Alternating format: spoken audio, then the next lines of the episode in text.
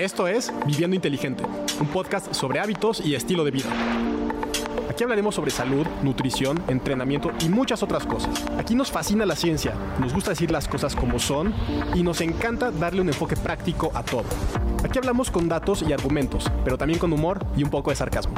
Yo soy el doctor Santiago Espinosa y pienso que todos podemos optimizar nuestro estilo de vida y alcanzar nuestro máximo potencial. Bienvenidos a este nuevo episodio de Vivienda Inteligente. El día de hoy estoy con un invitado muy especial, el doctor Javier Rodríguez Nagor, también conocido como Doctor Sueño. Javier, muchas gracias por estar aquí, es un placer tenerte. No, pues muchísimas gracias por la invitación, Santi. No sé si ya lo conozcan, si no vayan y síganlo en YouTube, Instagram, está como Doctor Sueño. Y bueno, eh, además de que es un doctor que conozco de hace tiempo, él es maestro en mi universidad, me tocó este, tomar algunas de sus clases y es un excelente especialista en sueño. Entonces, platícanos, ¿qué es un especialista en sueño? Tú más o menos, ¿qué, ¿a qué te dedicas o qué es lo que ves en tu día a día?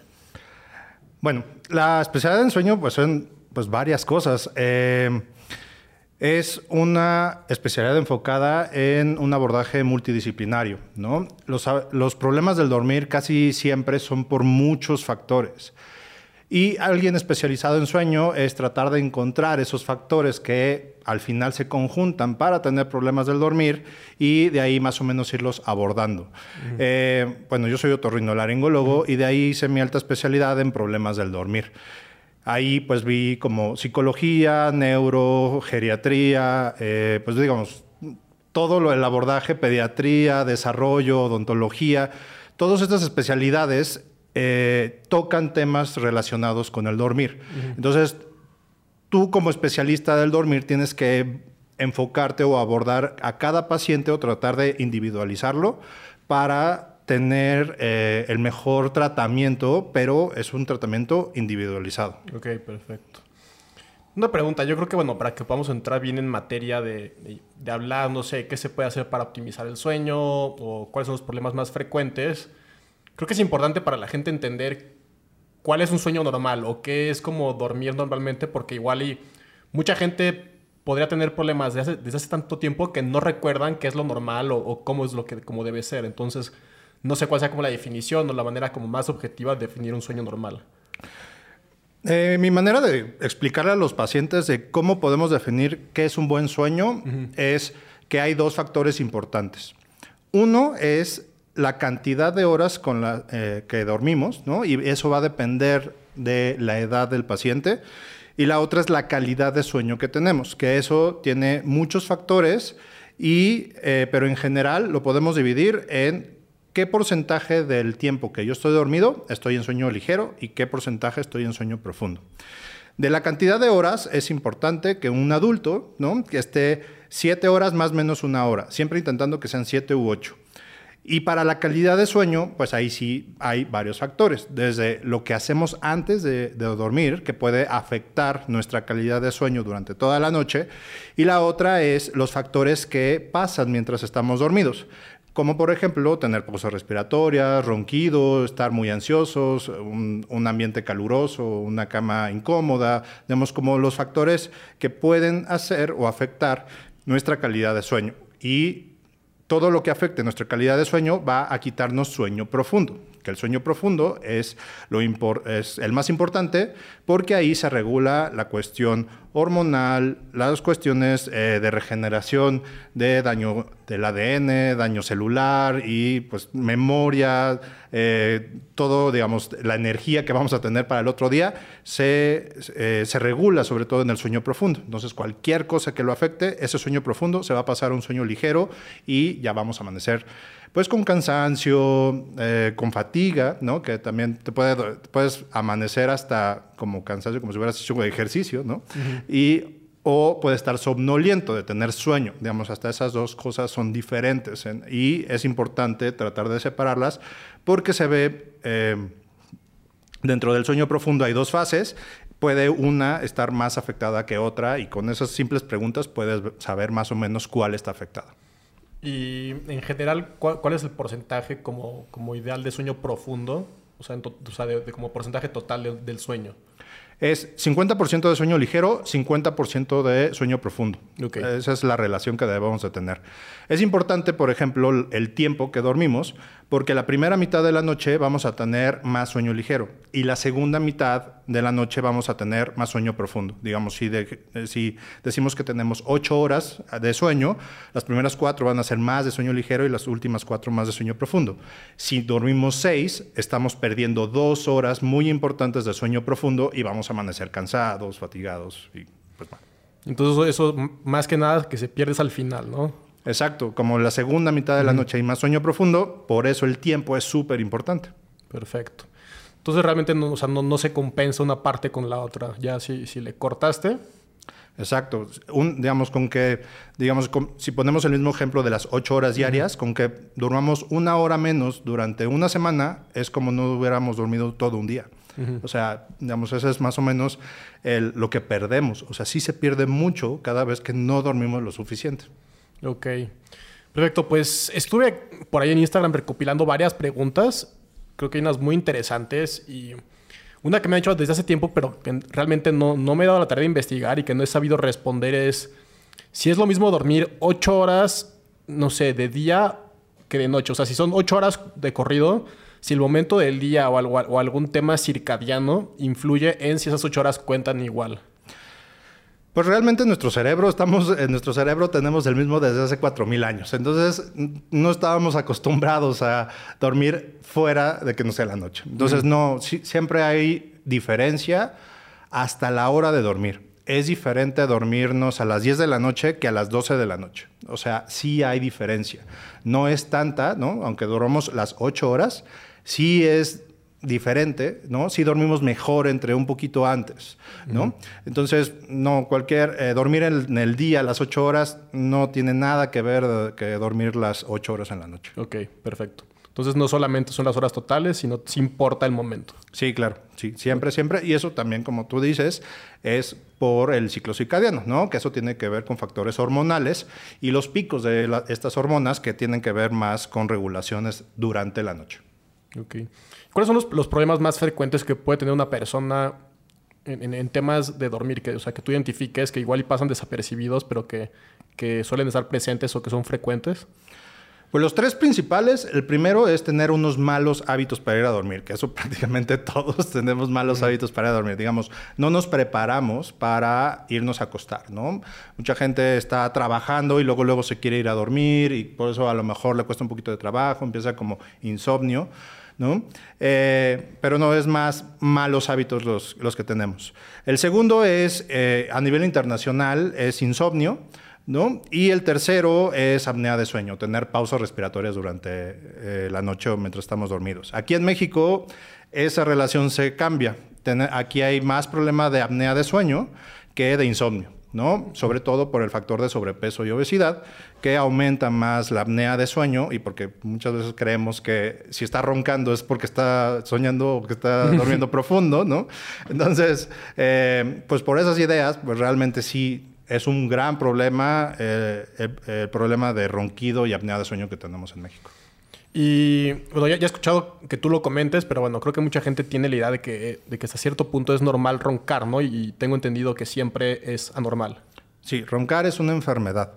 Roncar es una vibración de la vía respiratoria o un colapso parcial de la vía respiratoria que genera el- la vibración y el ronquido. Entonces, casi siempre está relacionado el ronquido con pausas respiratorias, ya sea desde niños hasta adultos. Podemos tener pausas respiratorias sin ronquido, pero prácticamente siempre que hay ronquido hay pausas respiratorias. Es muy raro encontrar un ronquido simple, que eso es un ronquido, bueno, un paciente que solamente ronque y que no tenga pausas respiratorias. Es rarísimo. ¿Y, y qué implica? O sea, es- o sea, esto de que, de que alguien tenga cierto colapso de la vía aérea, ¿qué, qué representa para la persona o cómo le afecta? A la hora que dormimos, esa- esas pausas respiratorias eh, pasan dos cosas principalmente. Una es que el cerebro se eh, lo detecta, cada vez que tenemos una pausa respiratoria, el cerebro lo detecta y se alerta, digamos, tenemos un despertar. A lo que me refiero con despertar, que casi siempre son inconscientes, no, no los recordamos, es que de una fase más profunda de sueño nos regresamos a una, de un sueño más ligero. Digamos, de un sueño profundo nos regresamos a un sueño ligero. Y eso es cada vez que tenemos una pausa respiratoria. Entonces, si roncamos durante toda la noche, pues nunca vamos a llegar el porcentaje o la cantidad suficiente de sueño profundo y vamos a amanecer cansados. El otro factor es que como hay pausas respiratorias, pues también eso afecta mucho la parte cardiovascular. El corazón se empieza a, digamos, a dañar o a verse afectado porque como baja el oxígeno, tiene que trabajar más con menos oxígeno. Eh, nos volvemos hipertensos durante la noche. Eh, pues ah, eh, todo esto se secreta o estas pausas respiratorias secreta, hace que se secretemos muchas hormonas que son contrarreguladoras de insulina, por ejemplo, para diabetes y demás, pues porque aumenta la adrenalina, aumenta el cortisol, eso hace que disminuya la insulina o nos volvamos resistentes. Y ahí, desde ahí empiezan unos factores metabólicos súper, la verdad son interesantes, pero al final todo eso a largo plazo va a afectar la salud y la calidad de vida del paciente. Y hasta en temas de pareja afecta, ¿no? O sea, que, ya la esposa no aguanta como el ronquido de, la pareja, cosas así, ¿no? No, pues es el 50% de los divorcios por ronquidos y problemas de dormir. O sea, tal cual. No, imagínate, o sea, el, el, esposo roncador, la esposa insomne, ¿no? Ahí es una bomba de tiempo, ¿no? Entonces uno no deja de dormir al otro y pues si duermes mal, estás de malas, este, más irritable. Si duermes mal, tiendes a ser más depresivo, ser más ansioso. Entonces, eh, simplemente por no dormir bien, eso pasa. Entonces, pues bueno, es una bolita, bueno, más bien es una bomba de tiempo eso para que truene, ¿no? Entonces, por cualquiera de los dos lados. Entonces, sí, sí es un factor importante para divorcios. Entonces, básicamente, una persona que, que, que está consciente de que ronca, tiene que ir a checarse, ¿no? Tiene que, ver cuál es la causa y, tratarla, ¿no? Sí, sobre todo, eh, y eso yo siempre, en, cada vez que puedo platicar de esto, eh, más en los niños, que los niños siempre deben de dormir con la boca cerrada, no roncar, no tener un, eh, no dormir como o moverse por toda la cama, porque la gente que ronca ya de adulto es porque hubo problemas desde la parte respiratoria desde niños. Entonces, en los niños podemos modificarlo, podemos mejorarlo, podemos arreglarlo. Ya de adulto, pues vamos a trabajar con, las consecuencias. Y a veces, pues, digamos, siempre hay un, muy buenos tratamientos para problemas del dormir, pero ya vamos a trabajar con consecuencias que prácticamente nos vamos a cerrar a un solo tratamiento y que a lo mejor va a tener que dormir con un aparato por toda su vida cuando a lo mejor si lo hubiéramos abordado desde antes, pudimos haber hecho que durmiera normal y no ser un roncador crónico para toda la vida. Ok. Y, más o menos, o sea, bueno, he escuchado que, que, en los temas de higiene de sueño hay como, como ciertas recomendaciones que tienen más evidencia que otras. No sé cuál, cuál, cuál, qué es lo más actual en cuanto a cómo se debe preparar alguien para ir a la cama o qué debe hacer a lo largo del día para, no sé, promover un sueño reparador. Lo más importante es cercano a la hora de dormir. Por ejemplo, de estas como que de repente salen una u otra cosa, es por ejemplo el ejercicio. ¿Cuándo está recomendado hacer ejercicio para que no o que sea un factor benéfico para la hora de dormir? ¿no? Se ve que un, ejercicio eh, de moderado e intenso por más de 40 minutos favorece muchísimo la calidad de sueño por la noche. Pero esto tiene más, es más importante si lo hacemos por la mañana o por la tarde o lejano a la hora de dormir que si lo hacemos por las noches. Hay algunos estudios que de repente dicen lo contrario, pero realmente si lo vamos analizando, pues tiene un poquito más de sentido. La actividad física, pues es, un, es una actividad activadora del cerebro, ¿no? Digamos, estás más alerta. Y además tiene que ver con la temperatura corporal. Digamos, tenemos un mejor sueño si el, el, ambiente tiende a ser un poquito más frío a que sea caluroso. Igual eso tiene que ver con la temperatura corporal. Entonces, se ha visto que sí, si eh, el ejercicio, eh, sí de preferencia, no cercana a la hora de dormir por estos dos factores que tienen un poquito más de sentido que simplemente por el cansancio, ya eso te haga dormir mejor. Digamos, el ejercicio siempre está recomendado para dormir mejor, mejora mucho para insomnio, para la calidad de sueño durante la noche, para mantenernos más tiempo, más tiempo dormido. Entonces, mejora muchísimo la actividad física. Ok. Sí, he escuchado que, que, que, idealmente es, o sea, lo intenso es hasta dos horas antes de dormir, ¿no? Para justo lo que comentas de la temperatura, el estado de alerta, ¿no? O cuánto tiempo tú crees que sea ya como el límite. Sí, dos horas es, es suficiente. Eh, Realmente también depende un poco de, qué, tan eh, fuerte fue la actividad física, pero sí, con dos horas es más que suficiente eh, para mejorar todos los hábitos. Digamos, platicando un poquito más de los hábitos, las cuestiones de eh, los aparatos electrónicos, digamos, el celular, televisión, toda la luz azul, pues toda la luz azul inhibe la, la secreción de melatonina, que la melatonina es una hormona que promueve el sueño profundo y que nos podamos quedar dormidos.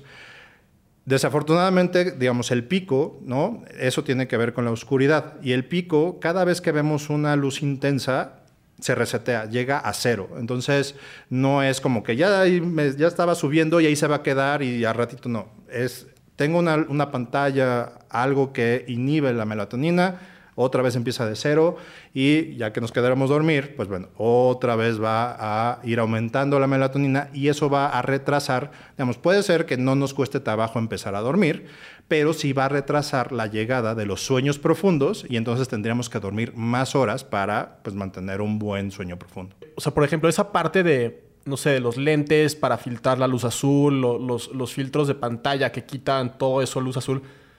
Eh, ¿Cuál es la, postura de la ciencia actualmente? O sea, ¿hay una utilidad o realmente hasta ahorita no, no o sea, porque yo, yo lo que he visto es que no hay mucha como evidencia clínica que demuestre que esos lentes tengan como ya una efectividad en la práctica? Se recomiendan más en gente que su trabajo o prácticamente todo su día sí es enfrente de la computadora, por ejemplo. En esos, pues sí hay cierto beneficio, pero al final no es un lente que te selle por completo, ¿no? Y que pueda eh, inhibir toda la luz azul que, eh, para que pueda secretar normalmente la melatonina. Entonces, sí, digamos, eh, su uso está más recomendado en gente que sí tiene que estar trabajando ya muy tarde con computadora y demás. Ahí sí se recomienda los lentes contra la luz azul.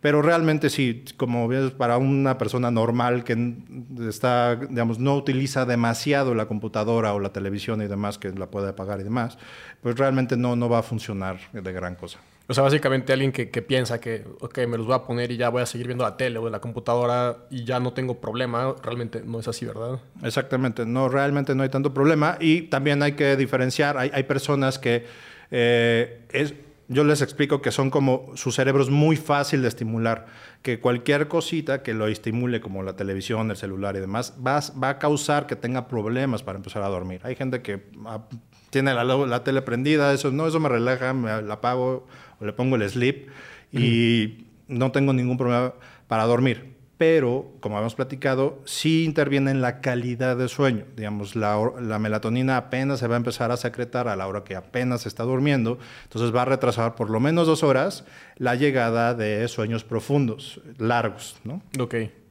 O sea, más o menos, eh, o sea, para que tu, tu sueño profundo llegue, o sea, en el momento ideal, tendrías que ya haber dejado de usar pantallas dos horas antes. Exactamente. Ok. Madre, es que duro. sí, la verdad es que es muy difícil ahorita en la, actualidad, es, es muy difícil. Pero para gente insomne, ¿no? Eh, las, mejorar los hábitos es la pastilla de todos los días, ¿no? mucha, mucha gente no quiere utilizar medicamentos para, eh, para empezar a dormir, pero pues mejorando hábitos de sueño, digamos, todos dormimos, hasta los insomnes que digan que no duermen en la noche, todos dormimos, aunque sea en un sueño muy ligero, todos dormimos. Pero lo ideal es llegar lo mejor posible y con la mayor calidad a sueños profundos para podernos recuperar del día a día. Ok. Y eh, no sé, por ejemplo, los dispositivos, o sea, que están de moda ahorita, el, Apple Watch, los, los, wearables, ¿tienen algún valor en, sus reportes de sueño o, o realmente no, no, son muy útiles? Digamos, en todos los parámetros hay unos que sí y hay otros que no. Los que te dicen tu fase de sueño, de hecho ya los dicen N1, N2, N3 o sueño profundo, REM y demás, eh, en esos no son confiables. Digamos, es como un volado. Más o menos el 50% del valor real de cada etapa de sueño. En lo que sí nos ayudan mucho es eh, en el tiempo total de sueño. Sí son buenos detectando a qué hora te fuiste a dormir y a qué hora te despertaste. Para ver tu tiempo total de sueño sí son bastante buenos. Para saber la etapa de sueño, de que no, este día sí dormiste bien, no, no, no llegaste mucho a sueño REM, ¿no? Ten cuidado y cosas así. No, realmente todavía no. Estaría muy bueno que pronto tengamos eso. Eh, pero no, todavía el, el, el estudio para poder saber cuánto tuviste de porcentaje de sueño ligero y sueño profundo, ahorita es el estudio de sueño o polisomnografía. Ok.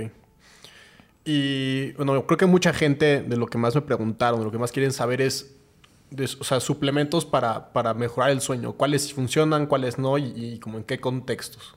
O sea, la melatonina, la valeriana, no sé cuáles otros estén. Bueno, pues hay varios, digamos, hay varios en mi canal. Pero em, los que más se usan, pues es melatonina, es magnesio, valeriana, pasiflora, eh, el CBD, eh, pues son de los principales. Em, bueno, y medicamentos, ¿no? Pero aquí platicando de suplementos, em, de la melatonina tiene mucho que ver, digamos, no es para todos. Realmente eh, puede ser un poquito más beneficioso para ancianos, por ejemplo, porque ya cuando en el adulto mayor, pues hay alteraciones a lo mejor en la cantidad o en el metabolismo de la melatonina. En ellos sí nos pueden ayudar. Pero para un paciente sano, ¿no? que nada más tenga em, o empiece con problemas de insomnio, realmente no hay beneficios a largo plazo. ¿no? Los primeros días pueden tener un, beneficio, ¿no? De que sí les pueda dar un poquito más de sueño, pero realmente a largo plazo no, no ayuda si tenemos unos malos hábitos para antes de ir a dormir. Em, la melatonina, sobre todo, nos ayuda en pacientes con, bueno, cuando el jet lag, ¿no? De que te vas a un país de otro uso horario. Em, ahí sí llega a ayudar. Y pacientes que tengan eh, una fase adelantada o retrasada de sueño, que esos son gente que se duerme muy tarde y se despierta muy tarde, ¿no? O se duerme muy temprano y se despierta muy temprano. En ellos sí hay beneficio como de resetear ese, esos horarios, ¿no? Para poder regresarlos o adelantarlos. Pero fuera de eso, la melatonina no, eh, no hay beneficio para, para ayudarnos a dormir. Eh, en general, pudiera la melatonina también sí ayudar un poquito en que nuestro sueño sea un poquito más continuo, ¿no? Que si me estoy despertando muchas veces, pudiera hacerlo un poquito más continuo. Pero pues en estos pacientes no es para todos, porque muchas veces estos pacientes que se despiertan muchas veces por la noche es más por algún problema de apnea de sueño, ronquido o este tipo, o problemas neurológicos de movimiento de piernas, cositas así, y pues por eso no a todos les ayuda, ¿no? El magnesio también ha visto, se ha visto que hay mucha población que tiene deficiencia de magnesio. Y el magnesio es un como estabilizador también un poquito eh, de la cuestión psicológica. Digamos, pacientes que les falte eh, magnesio pueden estar muy ansiosos, deprimidos, tienen, pueden, pueden, tener muchos problemas de, sueño. Y es como una de mis teorías, porque a veces los, los multivitamínicos, que de repente es que yo me tomo mi multivitamínico y ya duermo súper bien, me siento mejor, demás. Entonces yo creo que ha de haber como algunos datillos ahí como de estos pacientes que a lo mejor les falta un poquito de magnesio. es mi teoría, ¿no? Porque pues, realmente pues un vitamina no debería de ayudar en gran cosa. Claro. ¿No? Entonces, eh, pero bueno, el magnesio también es una, una buena opción. La valeriana eh, también, pero ahí sí importa un poquito la cantidad y el tiempo de uso. La cantidad que se recomienda son 500 miligramos, que a veces es difícil encontrar la valeriana en, en pastilla, ¿no? Pero si lo traspolamos a test, serían tomar tres test diarios. Entonces, a veces eso puede ser mucho para una persona y puede tener, digamos, dolores de cabeza o problemas gastrointestinales por la cantidad de valeriana que se necesita. ¿no? Y pues en general la hierba de San Juan, de preferencia no utilizarla porque por más que de repente pueda ser beneficiosa para el dormir, tiene interacciones con prácticamente cualquier medicamento. O sea, si toman algún otro medicamento, no, o sea, yo creo que hasta la vitamina C puede tener interacción, entonces de preferencia no, pero es muy usada, ¿no? Y la pasiflora igual, ¿no? Sí mejora en ciertas cosas, pero también eh, afecta en sueño profundo. Entonces, sí hay que diferenciar de medicamentos o sustancias que nos puedan ayudar a mejorar o a relajarnos, ¿no? Que puedan afectarnos al final nuestra calidad de sueño. Un ejemplo muy fácil es el alcohol, ¿no? Muchos se toman una copa de vino o una cerveza y sí les puede llegar a dar sueño porque a dosis bajas pues es inhibitorio en el, en el cerebro, ¿no? Y nos empieza a relajar y nos da sueño pero afecta muchísimo el sueño profundo. Prácticamente inhibe cuatro horas del sueño profundo. Por eso, pues, después de una fiesta, por ejemplo, ¿no? de que dormimos ocho horas, diez horas y nos sentimos como si no hubiéramos dormido nada, ¿no? Después, de, después de una fiesta. Y es exactamente por eso, porque todo el sueño profundo, o por lo menos cuatro horas, se perdió de sueño profundo. Ok. ¿Y el CBD, qué dice la evidencia actualmente? La evidencia es que realmente no entendemos cómo sirve, cómo funciona el CBD. Se han visto em, cosas positivas del CBD, cosas negativas del CBD realmente no entendemos por qué también hay interacciones entre el CBD y el THC. Es diferente también desde la dosis del CBD a ciertas dosis puede excitar nuestro eh, sistema nervioso y a mayores dosis, por ejemplo, que deberíamos de entender o eh, inferir que va a aumentar y va a ser más excitatorio y no, inhibe, ¿no? Entonces, realmente como todavía no vemos cómo funciona el CBD y el THC y sus interacciones, realmente es muy difícil poder eh, decir que sí sirve o no sirve. Hay cosas muy buenas, ¿no? A ciertas cantidades. Eh, eh, de un poquito más de CBD y THC y hay, hay cosas que sí llegan a relajar pero también, pues, a eso me refería como por ejemplo del alcohol, que puede mejorar y quitar un poquito de ansiedad y eso por eso dar un poquito más de sueño o ayudarte a, empezar a dormir. Pero inhibe sueño profundo, inhibe calidad de sueño. Entonces, al final, siempre si tenemos problemas de dormir, hay que ir con un especialista o tratarlo de resolver, porque al final no es una sola cosa lo que nos cause problemas del dormir, son varios factores. Puede ser un poquito un factor respiratorio, puede ser un poquito de ansiedad, puede ser un poquito de depresión, puede ser un problema de nuestro día a día, cómo nosotros, dentro de nuestro cerebro, cómo vamos acomodando la información que al final nos está dejando problemas del dormir. ¿no? Entonces, yo siempre les trato de poner como ejemplos a mis pacientes de por qué tenemos que tratar los problemas de dormir por diferentes lados. ¿no?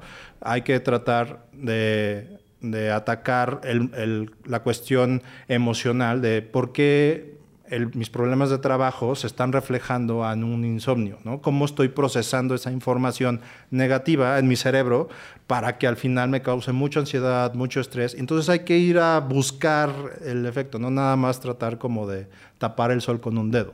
¿no? Entonces hay que ir a atacar cada punto ¿no? Y así de manera integral, ¿no? Por eso te decía que el estudio de, la, o la medicina de sueño es como multidisciplinaria, porque a lo mejor lo tengo que mandar con el odontólogo, lo tengo que mandar con el eh, eh, psicólogo, con el psiquiatra, con el de rehabilitación, ¿no? O algo respiratorio y lo tengo que ver yo.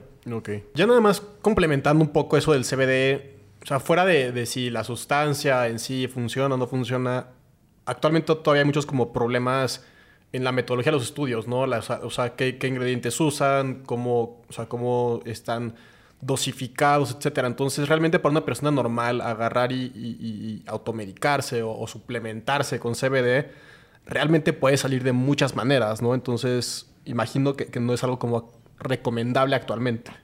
Sí, realmente, eh, desde, vamos a poner el ejemplo de una planta de CBD o bueno, un cannabis, de cannabis va a tener diferente cantidad que otra planta de cannabis, ¿no? Entonces, no va a tener la misma cantidad de CBD ni de THC. Digamos, pueden ser de las mismas semillas, pero de todas maneras, de cómo interactúan dentro de la planta, siempre hay diferencias entre las dosis. Entonces, nunca vas a saber cuánto, si va a tener un poquito más de THC o CBD y la cantidad exacta. Entonces, cuando quieres hacer un estudio, dependiendo de plantas, cuando no analizaste cada planta, entonces ahí es donde los resultados varían muchísimo. Entonces, los estudios más decentes ¿no? de, CBD y THC son cuando los, las sustancias son sintéticas. Entonces, o realmente sí un laboratorio se fijó y vamos a sacar tanto de CBD y THC, pero son muy caros. Claro. ¿no? Entonces, Por eso realmente eh, son poco reproducibles, porque no es lo mismo y por eso hay mucha variedad de resultados. Entonces, ese es uno de los principales factores y para la gente común que quiere consumirla, pues de repente un día le puede dar un efecto y al, eh, al otro día le puede dar otro porque era otra planta. Claro. Entonces, realmente ahí para tener un beneficio constante por una sustancia, realmente, si lo quieren buscar en el, en el CBD, realmente no, ahorita no lo pueden encontrar.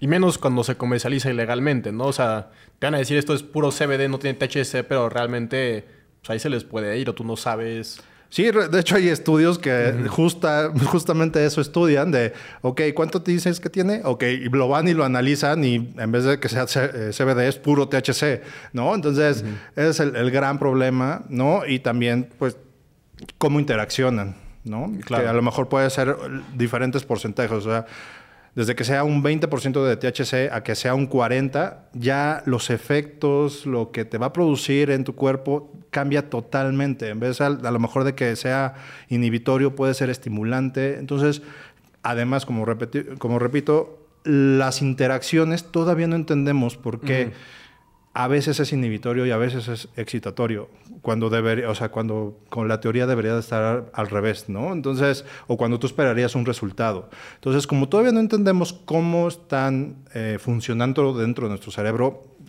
pues no podemos ahorita recomendar algo que no entendemos cómo funciona. Claro.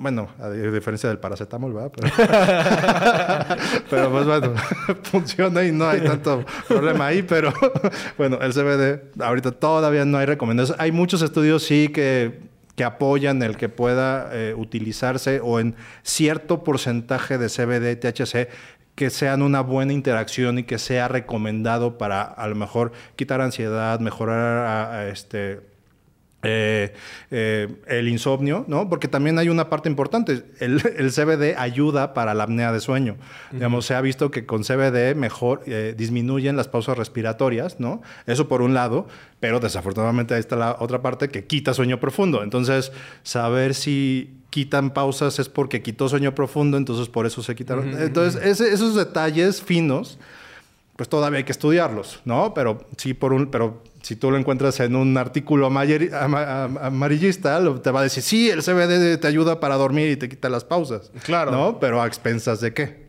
¿no? Sí, y siempre es de, o sea, en el estudio cuánto usaron y, y lo que tú compras, nada que ver. Sí, y con sus cinco pacientes, ¿no? Entonces, sí, sí.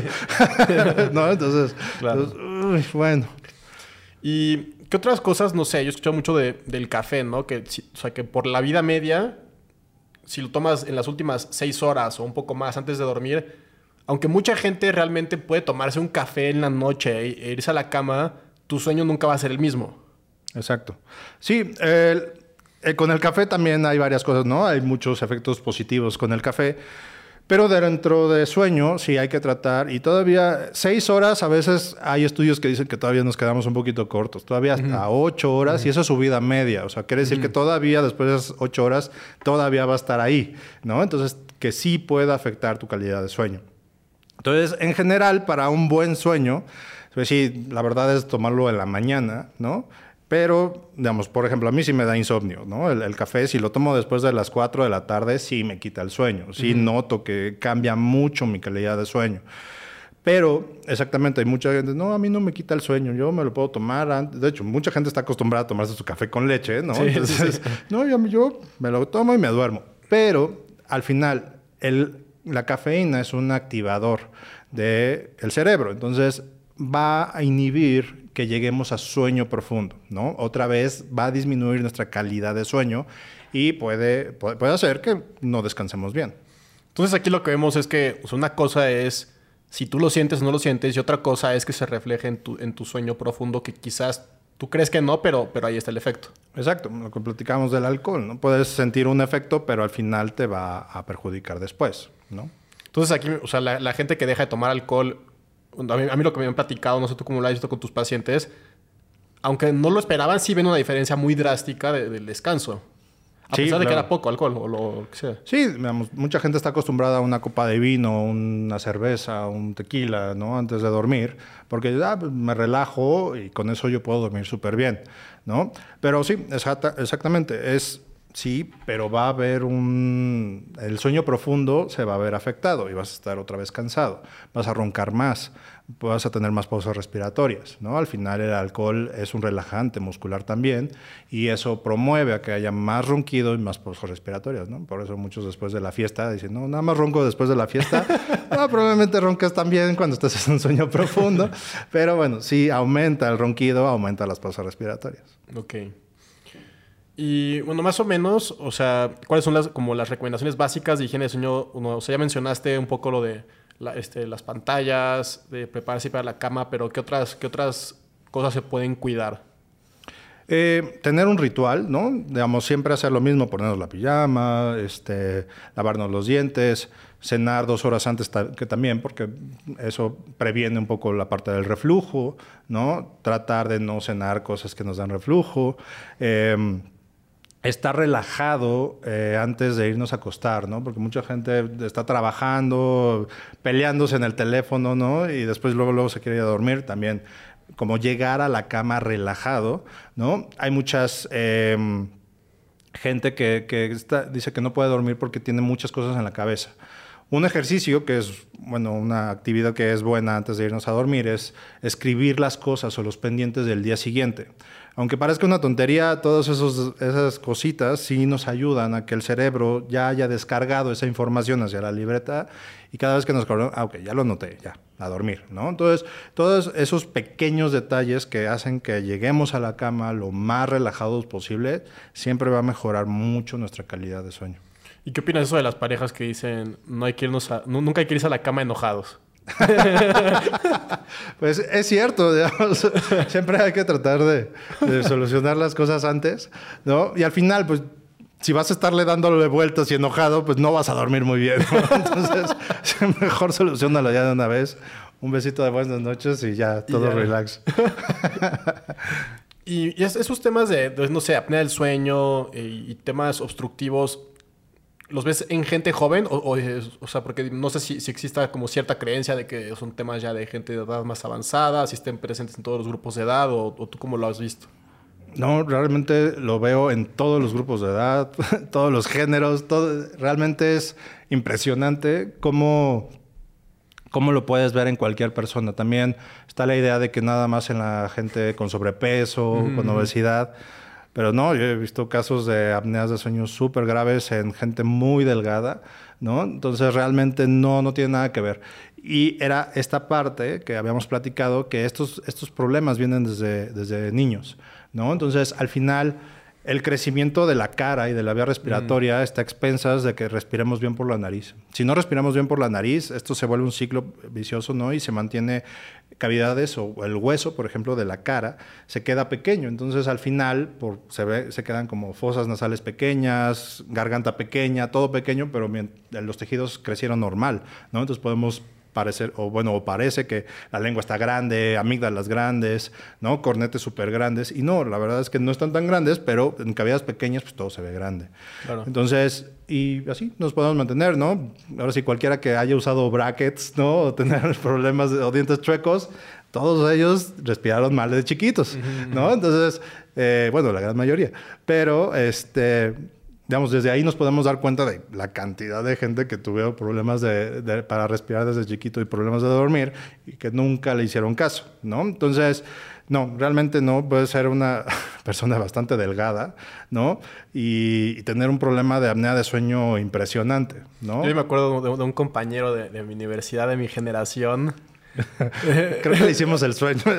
le hicieron la, sí. le hicimos el estudio. La polisomnografía, híjole, sí, pero flaco y muy delgado y unas pausas horribles, ¿no? Sí, realmente por eso te digo que te puedes llevar muchas sorpresas, ¿no? Y al final es porque toda su vía respiratoria por dentro está súper chiquita y colapsable, entonces... Digo, no, no diré nombres, pero tú sabes quién eres. y, yo de verdad, o sea, viajé por Europa con, con, este amigo y nos quedamos en hostales, o sea, compartíamos cuarto. era horrible. O sea, yo creo que igual lo de la fiesta sí, sí, sí, es muy cierto de que el alcohol lo exacerbaba. Pero me acuerdo que hubieron veces que yo estaba, o sea, con, otros amigos ahí, estaban los ronquidos fuertísimos. Y yo me acuerdo que, nada, llega así como, como buen paramédico, así extenderla, eh, así extender el cuello. O ya, le, le, ponía su rocier para... o sea, si, duermes tú, no dormimos los demás. Ya lo despertábamos. no sé cómo lo aguantaba su novia, pero bueno. Sí. Espero que esté usando su, su, su, su, CEPAP. Sí, sí ahí, teníamos unas consultas pendientes con él. y ahorita ya este, me estoy acordando muchísimo de otras preguntas que me han hecho mucho del tema de, la parálisis del sueño, que se, que se le sube el muerto. O sea, ¿qué pasa ahí o, qué se puede hacer?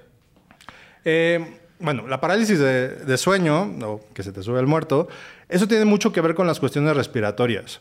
Eh, cuando tenemos, de repente, eh, bueno, cuando estamos en sueño más profundo o en, en etapa REM, cuando estamos soñando, nuestro cerebro quita todo el tono muscular de los ojos para abajo para no actuar nuestros sueños. Por alguna razón, cuando estamos en esta, en esta etapa y tenemos pausas respiratorias, a veces se puede juntar un despertar con estando en esta, en esta etapa. ¿no? Hay un cortocircuito. Realmente no debería de pasar, pero a veces por estas pausas respiratorias puede llegar a pasar.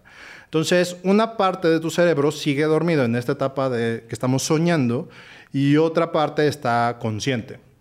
Entonces, por eso no, no se puede mover más que los ojos y obviamente nuestra respiración pues está en, automático. Pero nuestra, eh, cuando estamos despiertos, tenemos músculos accesorios a la hora de respirar. Por eso mucha gente que refiere que tiene o parálisis de sueño eh, siente que le aprietan el pecho, ¿no? Que pueden eh, tener como visiones o pueden ver gente, pueden ver sombras, pueden ver, ahora sí, cada quien le puede poner el contexto, ¿no? Pueden ver un ángel, pueden ver un demonio, pueden ver a su tía. Alguna vez me, contaron así, sí, yo platico con mi tía dos o tres veces por semana. Entonces, o sea, ¿y no se te hace raro? O sea, su tía muerta. O sea, como dices, oye, si no se te hizo raro en algún momento, ¿no? Pero sí, cada quien le pone el contexto. Entonces, eh, pues bueno, eso es lo que pasa, ¿no? Que ahí pasa un cortocircuito dentro de tu cerebro, pero prácticamente el 100%, ¿no? Bueno, el 90% son por cuestiones de... Eh, un problema respiratorio, ¿no? Casi siempre apnea de sueño.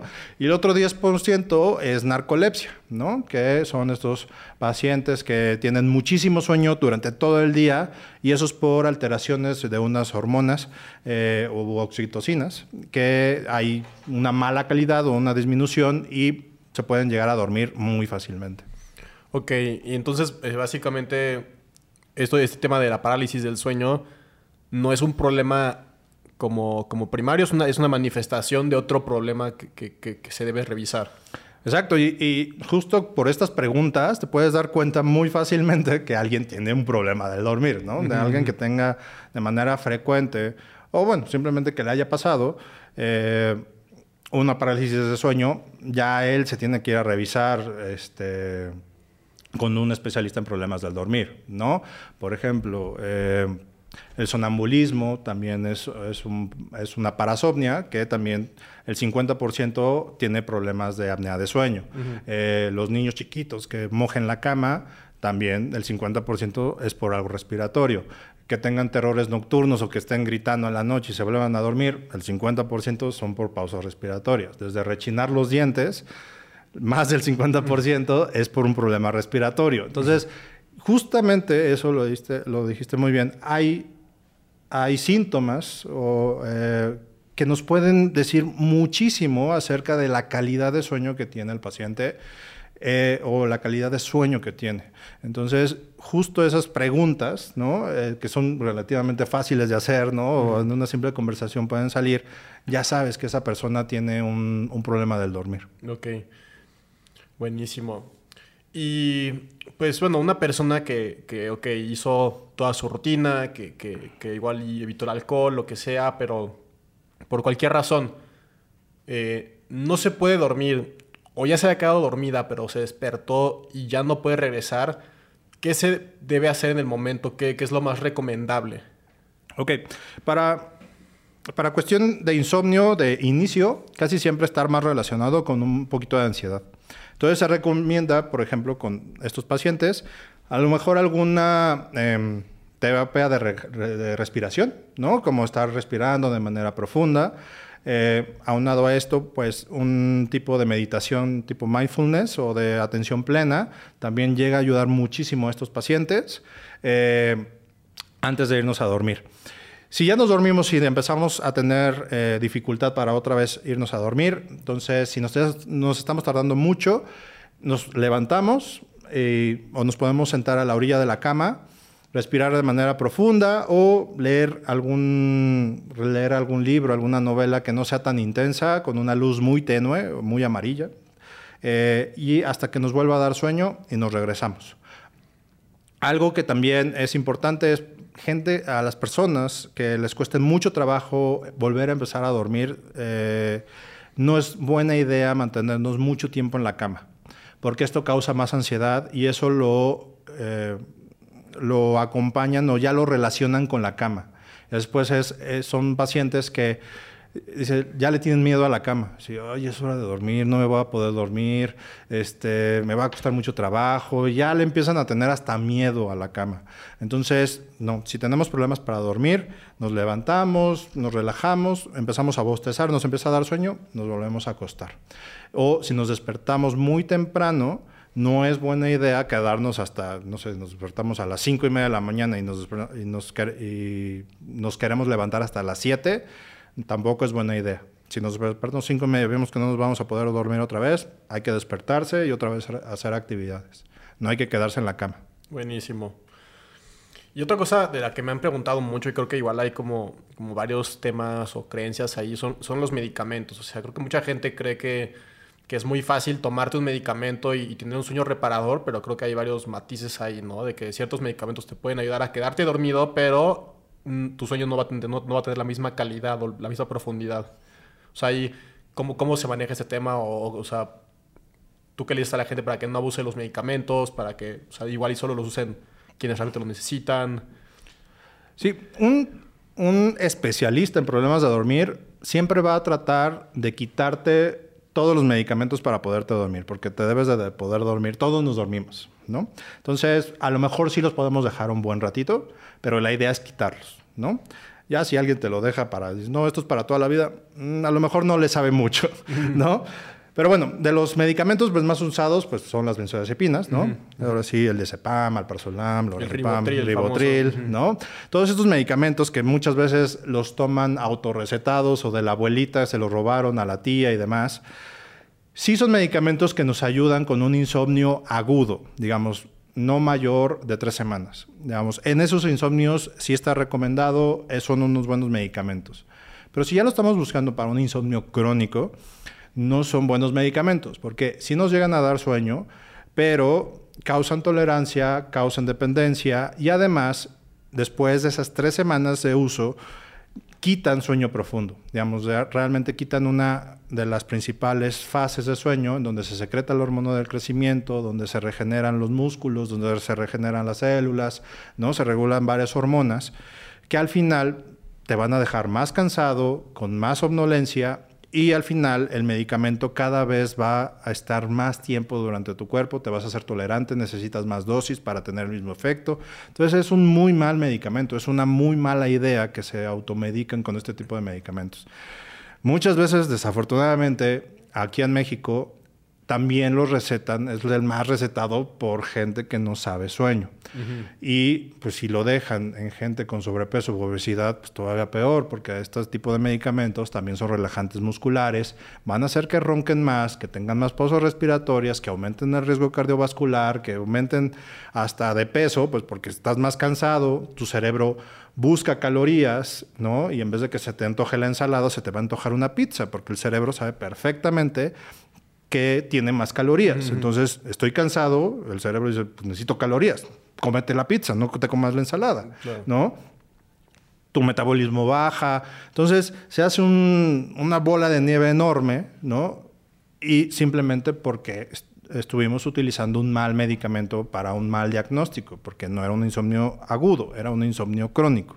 Entonces, este es uno de los principales problemas en México, ¿no? Porque prácticamente el 50% de mi consulta ya vienen medicados. Entonces, y la gran mayoría no es porque algún médico lo recetó, es automedicado. Entonces, eh, sí es un problema en la cuestión de insomnio, ¿no? Y ahorita con la pandemia pues aumenta un buen que ya se autorrecetan y ya vienen medicados y ahorita es un problema porque ya son adictos, por así decirlo, a este medicamento y no los podemos quitar de golpe. Hay que irlos cambiando poco a poco, ¿no? Y ver cómo va reaccionando el paciente a los cambios de medicamento. Ok.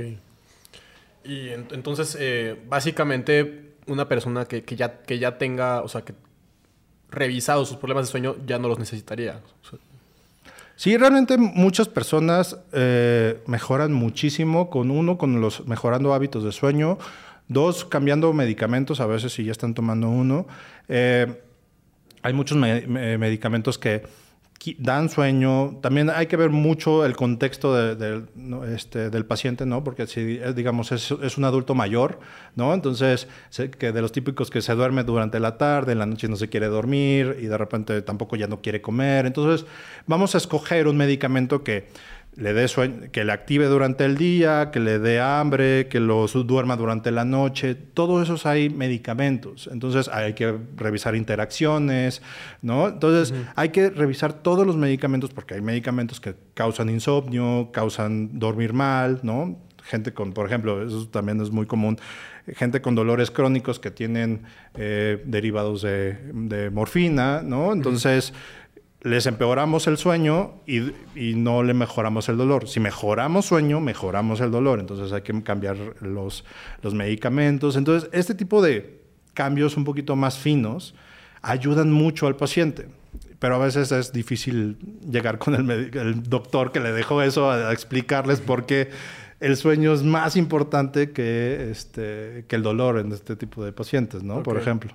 Ok, ok. Y creo que otro tema que, genera muchas preguntas es todo lo relacionado con las siestas. Si, si son recomendables o no, si, si realmente tienen algún beneficio para las personas o si hay que evitarlas.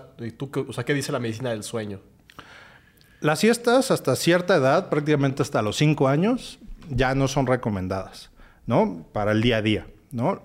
Si necesitamos o si tenemos la necesidad de tomar una siesta por, porque me siento muy cansado durante el día, es bueno, probablemente o muy seguramente es porque no hubo una buena calidad de sueño en la noche. Sí hay eh, de que, bueno, alguna pequeña siesta de 15, 20 minutos eh, a mediodía es beneficiosa, sí, sí se ha visto que sí hay eh, buena evidencia que sí es algo recomendado. Pero si eres de las personas que siempre está cansado, que digamos, eso, digamos que, ah, bueno, me va a costar 15 minutos y ya. Pero si es por cansancio, porque no estás aguantando tu día a día y te tienes que dormir, si ya no, ya no puedes, entonces eh, ahí sí ya es algo de alerta. Porque no es la misma calidad de sueño, durante, como habíamos platicado, durante el día que durante la noche. Siempre hay que mejorar la calidad de sueño durante la noche para que durante el día rindamos lo mejor posible, ¿no? Entonces, siestas de 15 a 20 minutos, no más, no por cansancio, no por eh, exceso de, que si no ya, ya no puedo, ¿no? Este, y más de esto va a afectar nuestra calidad de sueño durante la noche. Entonces, este tema, ¿no? De, de, de si, ok, me siento cansado ahorita en la tarde, voy a dormir y duermo tanto que ya ahora mi ciclo circadiano se altera o ya en la noche ya no logro conciliar el sueño, entonces se vuelve como, como otra vez un problema que se va perpetuando, ¿no? Sí, al final te digo, hay, hay de pacientes de todo, ¿no? Hay que la gente, de, yo no puedo, aunque esté bien cansado, no tomo siestas porque si no ya no duermo la noche, ¿no? Hay pacientes que se duermen cada siesta una o dos horas, dos veces o tres veces durante el día. Las siestas también cuentan las de la mañana, porque dicen, no, yo me despierto a las 7 y como a las 10 me vuelvo a tomar otra siesta, entonces como que lo cuentan como si fuera de la noche y no, eso ya es una siesta, ¿no? Entonces, sí, de manera general, las siestas no, si tenemos la necesidad de tomar siestas porque estamos muy cansados durante el día, eso hay que revisar cómo está la calidad de sueño durante la noche, porque ahí ya nos está, es un, es un dato de alerta para ir a buscar qué problema hay durante la noche. Okay. Y en cuanto a la hora de despertar, ¿qué tan importante es la, consistencia? O sea, la regularidad, por ejemplo. Si una persona este, se, despierta todos los días a las 6 de la mañana y los fines de semana se despierta a las 10 o a las 11, ¿eso altera de cierta manera? O sea, es, es, es, recomendable que una persona intente despertarse siempre a la misma hora? ¿O realmente no, no afecta mucho? Para tener un buen sueño, sí es muy importante la hora en que nos despertamos. De hecho, es como más importante que la hora en que nos dormimos. ¿no? Eso, eh, digamos, es ser más constante a la hora de despertar mejora mucho más ser constantes a la hora que nos despertamos. Si eso, por ejemplo, el ejemplo que pusiste que en, los fines de semana se despierta hasta las 10 o 11, eso me llamaría la atención si es porque tiene una deuda de sueño durante entre semana, por así decirlo, y lo está tratando de tomar o de alcanzar durante el fin de semana. Entonces, eh, regularmente los pacientes no tienen eso. Digamos que, que, ya los fines de semana se siguen y que sea como algo normal, que sí tengan un sueño regular. No es tan común encontrar eso. Digamos, si va a haber algún otro paciente que lo tenga. Pero casi siempre va a ser que los que se despiertan muy tarde los fines de semana es porque tienen una deuda de sueño de entre semana. Entonces, por eso habíamos comentado que es importante ver la cantidad de horas que duerme, ¿no? Y siempre, de hecho, dentro del cuestionario de sueño, una consulta de sueño, se pregunta cuál es tu horario entre semana y cuál es tu horario eh, el fin de semana, para justamente buscar eso, que si no hay alguna deuda de sueño, que la quieren mejorar el fin de semana. Perfecto.